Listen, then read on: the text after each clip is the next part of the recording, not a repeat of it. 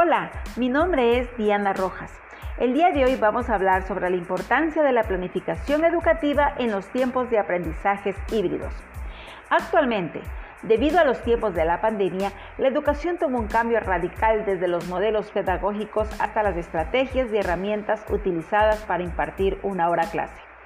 La pandemia afectó a todos los niveles socioculturales y a toda la población sin distinción de edad. Es el caso de nuestros niños que se vieron obligados a recibir clases virtuales en casa. Este fenómeno causó mucho la deserción escolar por falta de recursos económicos y por el poco conocimiento por parte del padre de familia en el uso de las TIC.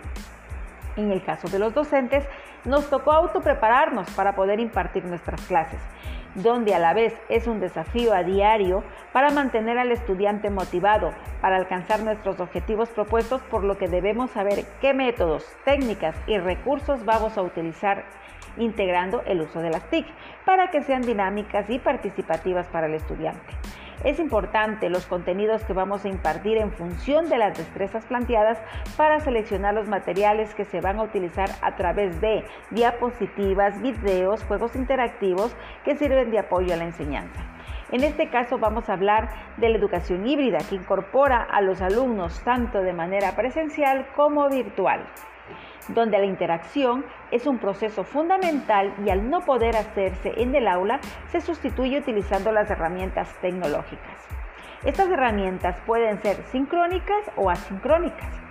Las sincrónicas son herramientas en línea, lo que significa que los estudiantes interactúan en tiempo real a través de sesiones de clases, como es en mi caso, utilizo la plataforma Zoom o también con sesiones sincrónicas, es decir, que los estudiantes interactúan en línea en diferentes momentos, como a través de videollamadas o videos grabados que envían al grupo.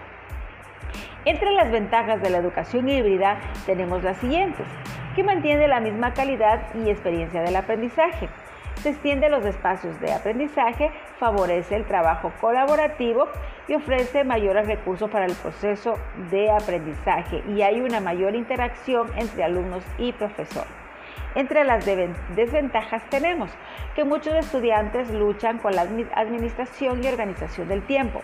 Otros alumnos tienen a ser menos participativos en clases y hay estudiantes que tienen acceso limitado a la computadora e internet, que es una gran dificultad y asimismo hay estudiantes que pueden distraerse con facilidad en una clase a distancia.